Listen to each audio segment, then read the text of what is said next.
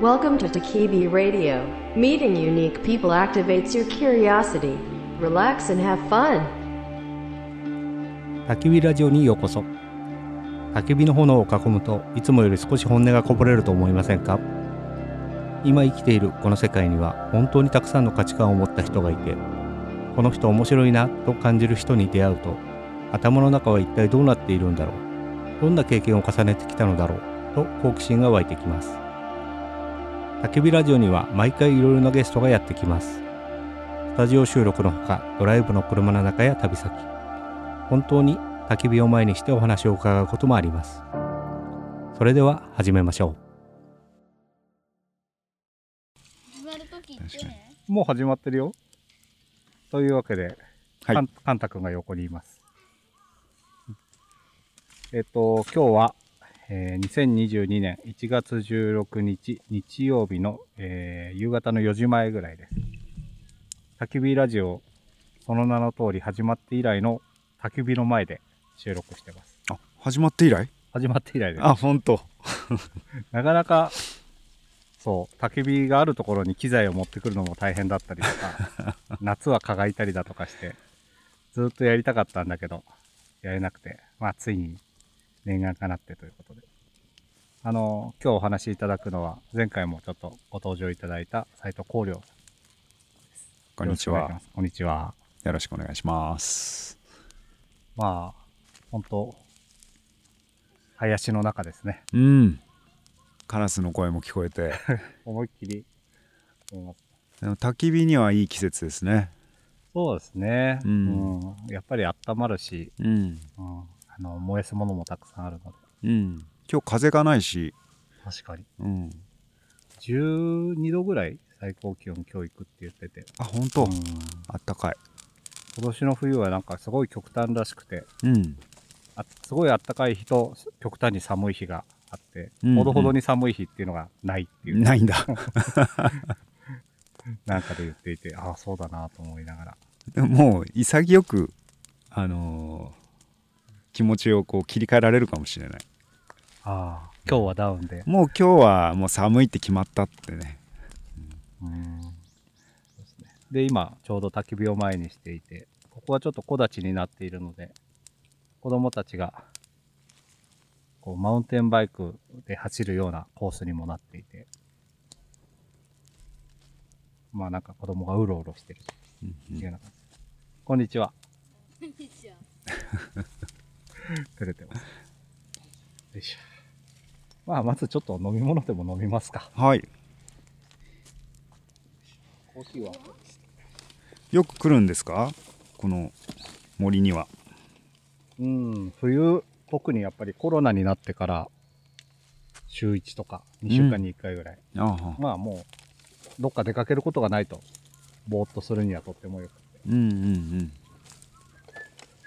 さっきちょっとご覧いただいたんですけど、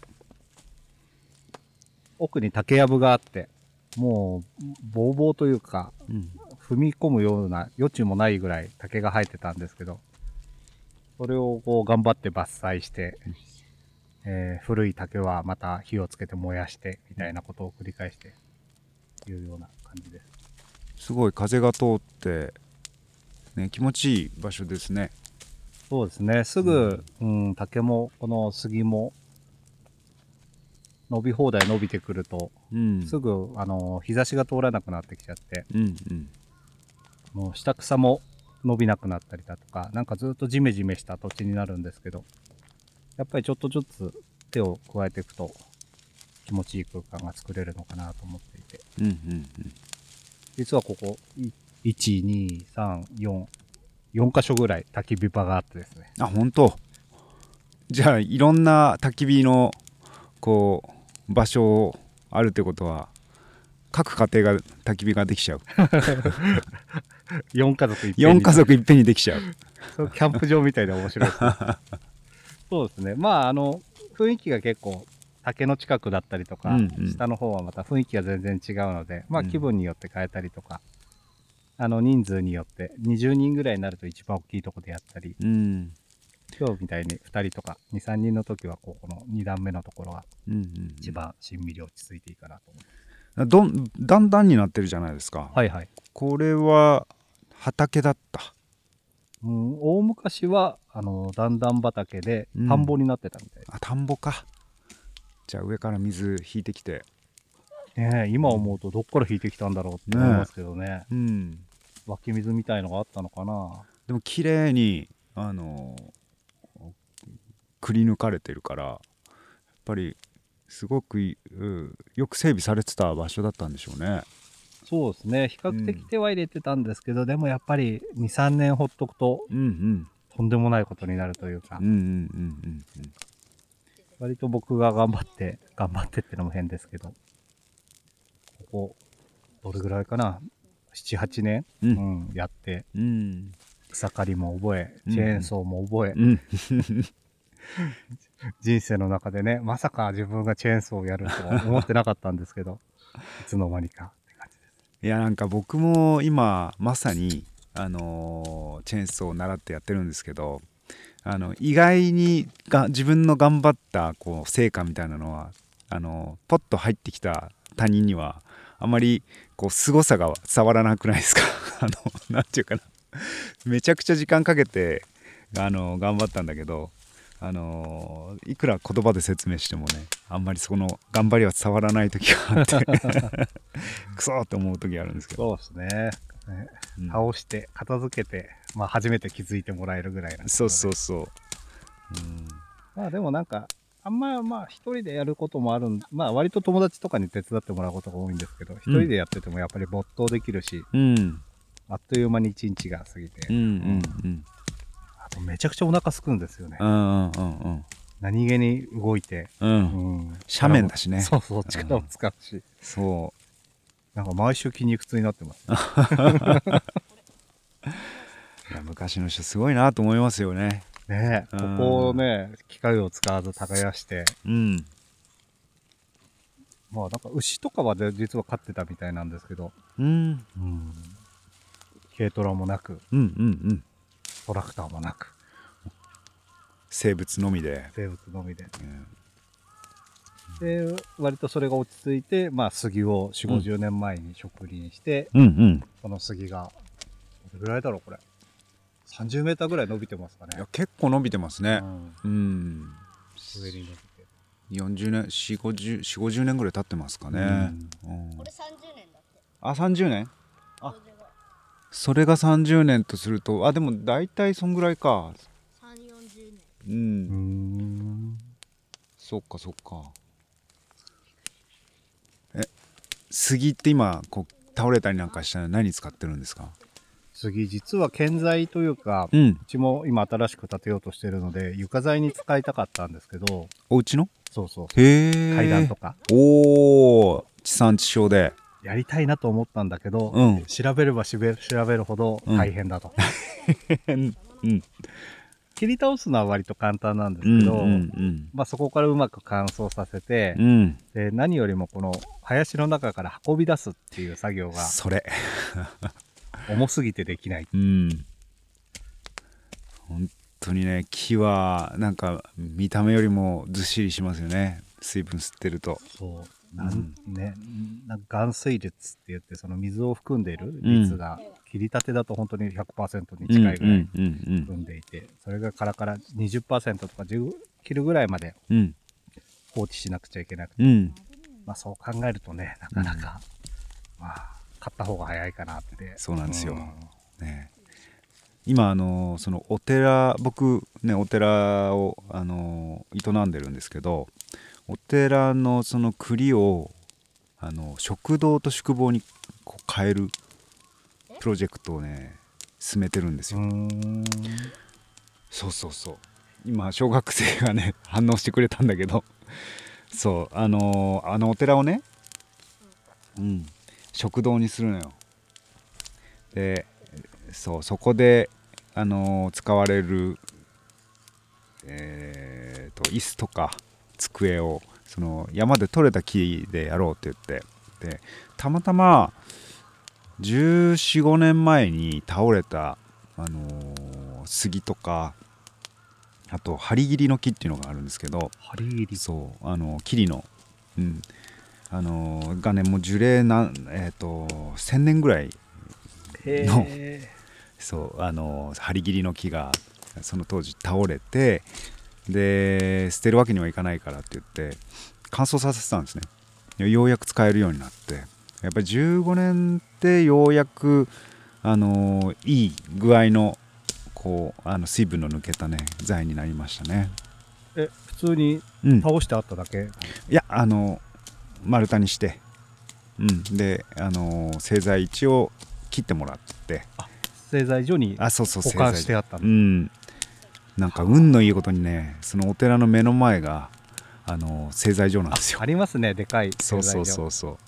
材木もらったことあるな。あそうそうそう。無料でねくれるああそこに保管していただいてたってことですか？あそこで切ってもらってお寺の裏の方でずっと保管してたんですよ。でそれをね使って家具にしようって言ってね。素敵ですね。うん。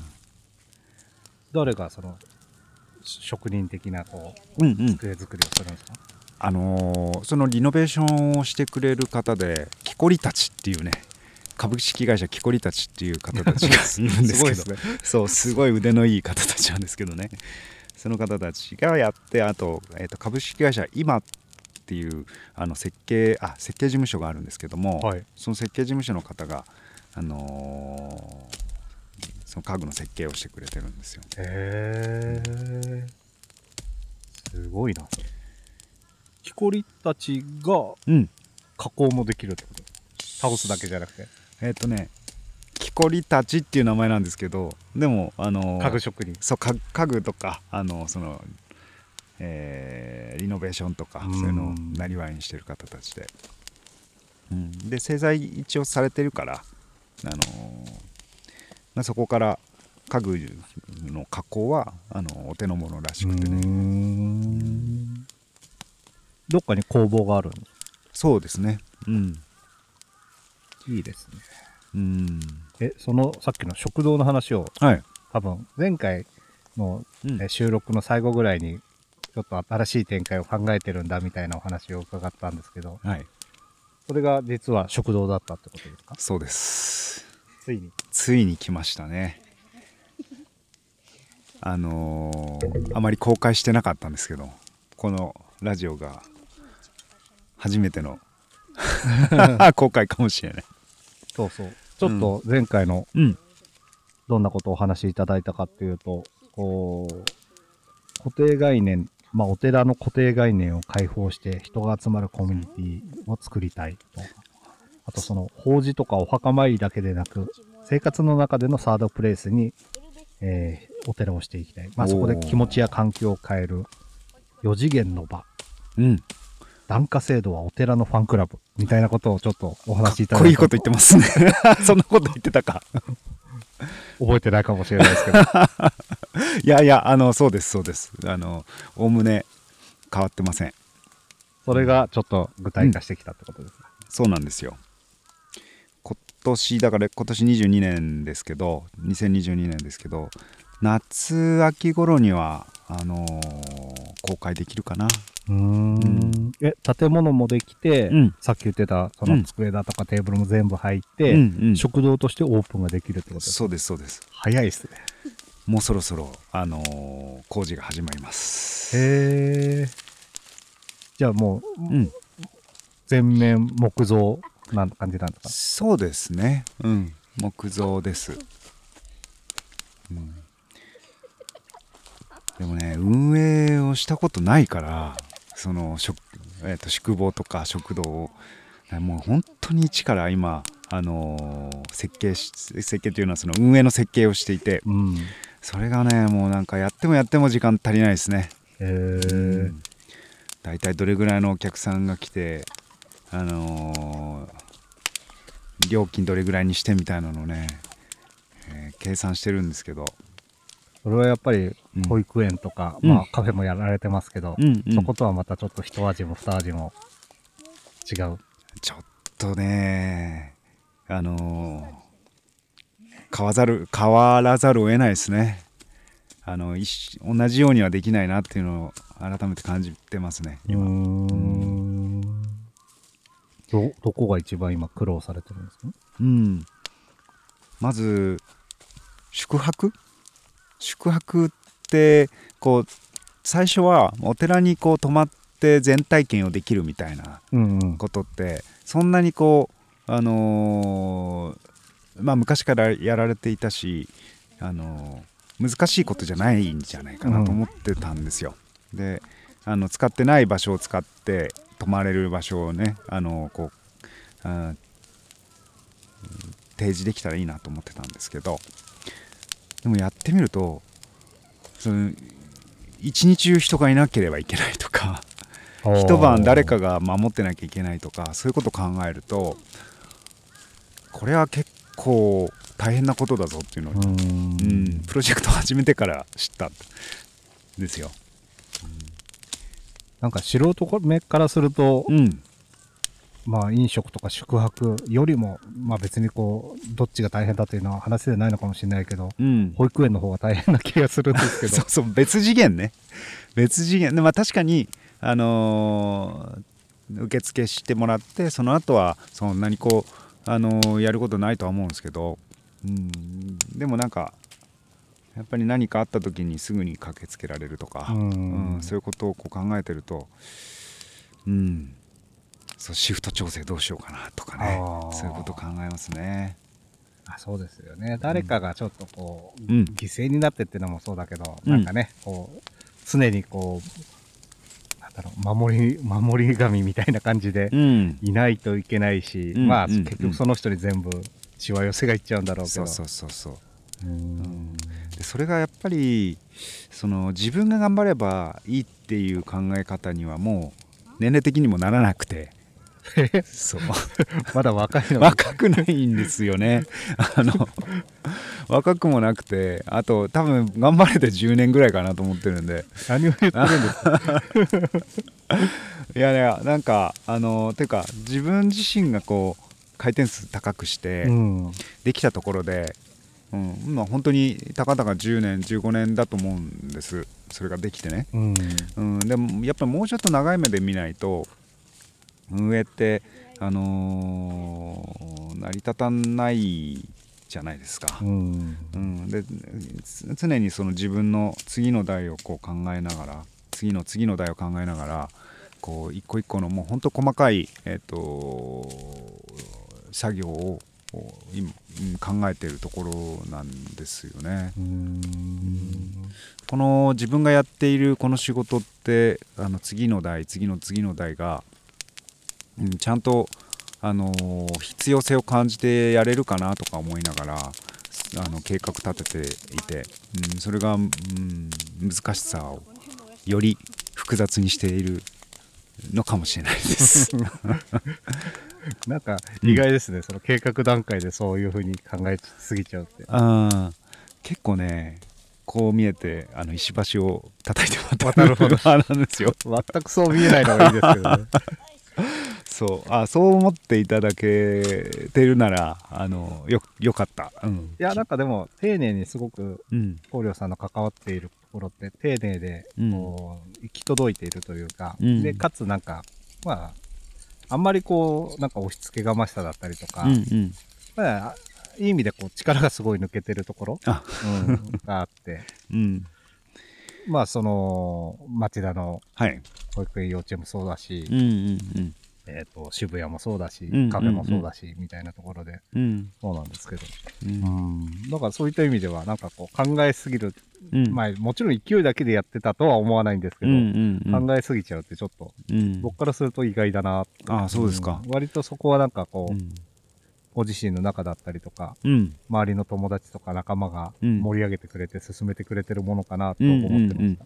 あのー逆なんですよ。あのー慎重なんでその勢いに憧れてて、うん。で 外に見せるのはやっぱりそういう勢いとか、あのーこう感性的感性としてやるパフォーマンスをしたがっちゃう。うーん。二面性が。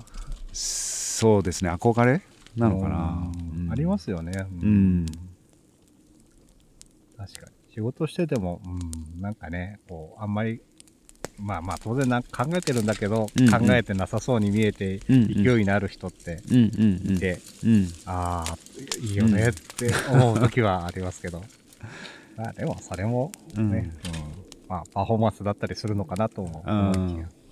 内面はねなかなか分かんないですよね、みんな、で、それは宿泊とレストランって感じなんですか、そうそう。で宿泊もただ単に泊まるって言ってもああそこの場所に泊まる理由ってあんまりないじゃないですか。別に駅からも近くないし。まあ観光名所があるわけでそうはないし。そうそうそう観光名所あるわけじゃないし、うん。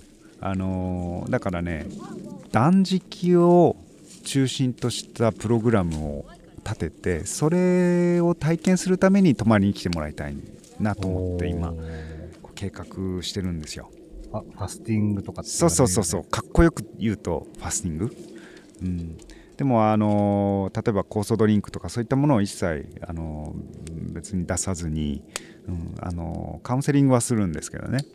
あの断食どうやったらこうよくできるかっていう。カウンセリングはあるんだけどでもそういう体験を自分自身であのその場所で調整してでもっと言うとその持ち帰ってお家で日常的にやってもらいたいなっていうのがあって、うんああじゃあまあその場でそういう断食的な体験もできるんだけれども、うん、それよりはその断食をするための型だったりとか、考え方みたいなものをうん、インストールしてあげるというか。そうそうそう。ん。まさに。へえでもなんで断食に行き着いたんですか？あのね僕も去年やってみたんですけどめちゃくちゃいいんですよ体の調子が。へえよく聞くけどうん。挑戦したいと思ったことがないというか。最初きつい最初ねもうだる体がだんだんだるくなってきちゃってあのお腹空いてもう頭も痛くなるんだけど。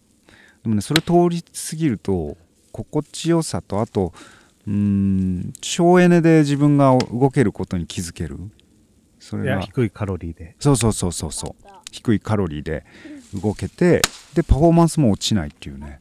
そういうなんか魅力的な状態にななれることに気づいて。へえ、うん。パフォーマンスが落ちるっていうのはうん。体力的なものなんそれとも頭が回らないってこと？うん。両方。両方くうらいですか、ん、あが、あのーいやった直後というかあのやって12食抜いた状態ではあの確かにそうなるんだけどでもね1日2日超えると、うん、結構ハイになってくるんですよ。へー。え何日やるんですか？あえっ、とねそこでは、えっと最長3日かな。うん、で半日断食っていうのもあって。半日断食いいですね、うん。楽そうです。そうそう。あの1日1食程度のあの食事で半日断食っていうのがあるんですけど。それはねあの日々続けていると、うん、あの全然あの苦じゃなくね続けられますね。うーん。ええっと十何時間空けるみたいなそうそうそうそうそう、うん、そう。僕もだからダイエット的にやってたんですけど、うん。そう初めは結構できたんだけど、うん。冬になって寒くなってくると、うんうん。朝食べないとうん。体が温まらないんですよね。う、んでかつ頭がずっとぼーっとしてるから、うんうん。仕事するにも何にもならなくてうんう、ん。なんかこううまくいいく日もあればいかない日もあるみたいな、じゃあ道場ができたら。カウンセリングしますよ。そっか。そこが多分そうですよね。多分ネットで見たとかテレビで見たことぐらいでしか実践できてないから。うん、あとはねやっぱり、あの数名でやるっていうのがよくて、うん、あの人って仲間がいると頑張れるじゃないですか。仲間っていうのはその、うん。たまたま一緒になった人そうそうそうとかあとはそのカウンセリングしながらあのいろいろとあの教えてもらえる先生がいるとかあの全体験するっていうこう別の目的があったりとかその、まあ、例えば座禅とかね。うん。うん、そういうその自分のマインドをこう変えていくための時間と思ってあのやれると、うんあの頑張れるかな。うーん。そもそもは、それはだからその、コリョさんが自分でやってよかったから、やってみたいってこと？ですそうなんですよ。でまあまああのいろいろ本読んだりとかねしてあの最初はあそっか断食ってこんな効果があるんだとか、まあ、そういうのをこう知ってそういえばうちってお寺だったなあそんなに遠からずだなと思ってああのお釈迦さんも、ね、1週間断食ししてあの悟ってるから僕もちょっとやってみようとか思って。広い土地もあるしと。うんなんかあのー年齢的にも少しあの体改善しなきゃなとかいろいろ思ってね。いろんなこうタイミングがピタッとあった時にやったんですけど、そしたらねすごくうまくいったんですよね。うん、で、まあ、そういう今、やる、やりたいっていうもののコンセプトができたってことです。そうですそうです。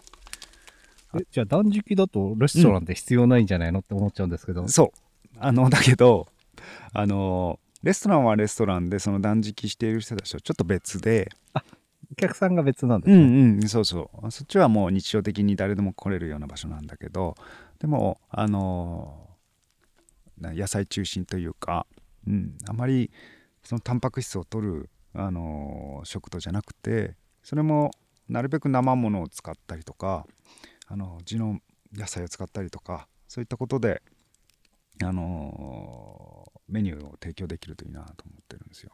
うーん。そんなこと考えてたら食にまでねちょっとあのいろいろ興味が湧いてきてはい。この前その、えっとプロジェクトのメンバーとあのお寺の山を歩きながら山菜を取ってでみんなで天ぷらにして食べたんですけどで今まで食べれると思ってなかったうんうん。植物もね天ぷらにして食べたら美味しくて、うんうんう。ん、あの岩タバコとかあの雪の下とか、うんうん。草木とかそうあのだからなんかやっぱり、いうん、山で採れたものをその食堂で出せるっていうことも一つその循環という意味ではあのいいなと思っていて、うーん。ねそのチャレンジしたいんですよね。あのお寺のある町田のうん、近辺で取れるものも多いんですか？ありますあります。ああまさに裏の山で採れる。あ自分家の裏そうそう山の中で取れるもの。そうそうそう。とか目の前にあの檀家さんで農家をやられてる方がいるので、はいはい。その方からその野菜いただいたりとかあのそういうことでなるべく作っていきたいんですよね。なんかよくそのそっか。あそっか。断食メニューではないから別にネギとかニンニクだとかってのも入るんですね、そうですね。場合によって。でも精精進料理だとうん。ダメなんでしたっけ、うん。ネギとか。あまり良くない。あのいろいろ力ついちゃうからっていうことでね。ん。難しいですね。食事なのに力がついちゃいけない、そうね。力つけすぎちゃってもいけないっていうあのちょうど中間を狙えっていうことですよね。えー。え規模的にはどれぐらいなんですか、何何席とか？あえっ、と20席、う。ん、でも普通のカフェちょっと大きめのカフェぐらいは。そう、うん、でプラスあのーテラスで10席ぐらいあって、うん、だからマックスで30席ぐらいかな。あのお寺の裏に池があるじゃないですか、はい。あれが眺められたりするような感じなんですあそこは茶室があるんでその、はい。食事が終わった後に茶室に移動してもらって、ああいいですね。そうお茶を飲みながら見てもらうっていうのができます。で食堂的にはどこに、うん。場所は？食堂はあのーお寺に入ってすぐ右の方に栗っていう場所があってあ大きな玄関のすぐ横なんですけど、うん、そこの、えー、と栗、えーつまり倉庫ですね。お寺でいうと、うん、そこの場所で、食べてもらって、うん池とか散策しながら茶室に行けると。行けると、いいですね、うん、宿坊自体はうん。今のお寺を活用されるんです、そうですそうです。その食堂の上に2階に。あ2階に作2るんですか、うんそうそう。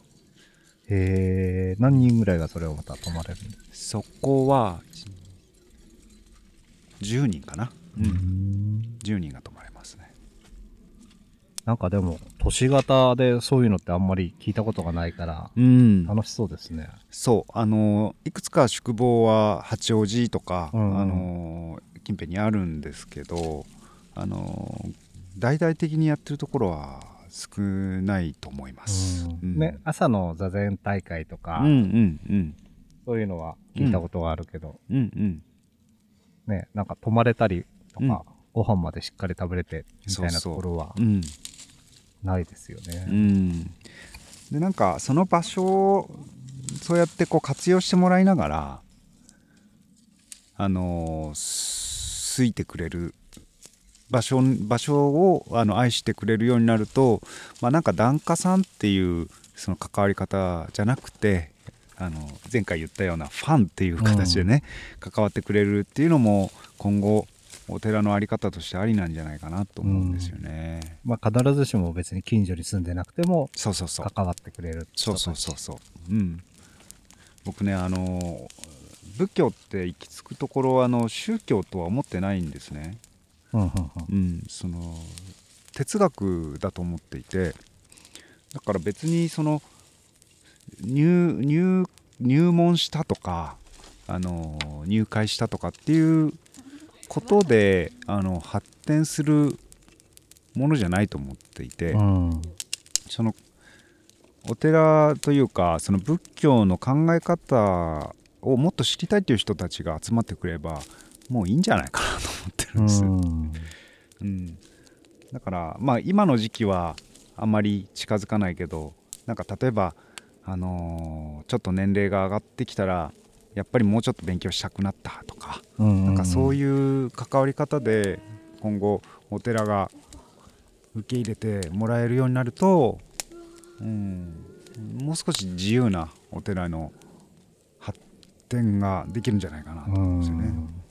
確かにねなんか美味しい野菜のご飯を食べに行くっていうぐらいの気分でうん入れれば、お寺って多分まあいつだろう大晦日に行くとか、うんうんうん。まあ観光地でうん。有名だからこのお寺に行くぐらいの人たちが多分ほとんどで、うんうん。お参りする、ね、毎週毎週お参り行ってるっていう若者のうん。あんまりいないだろうし。うんうんうんうんそうそう、ん。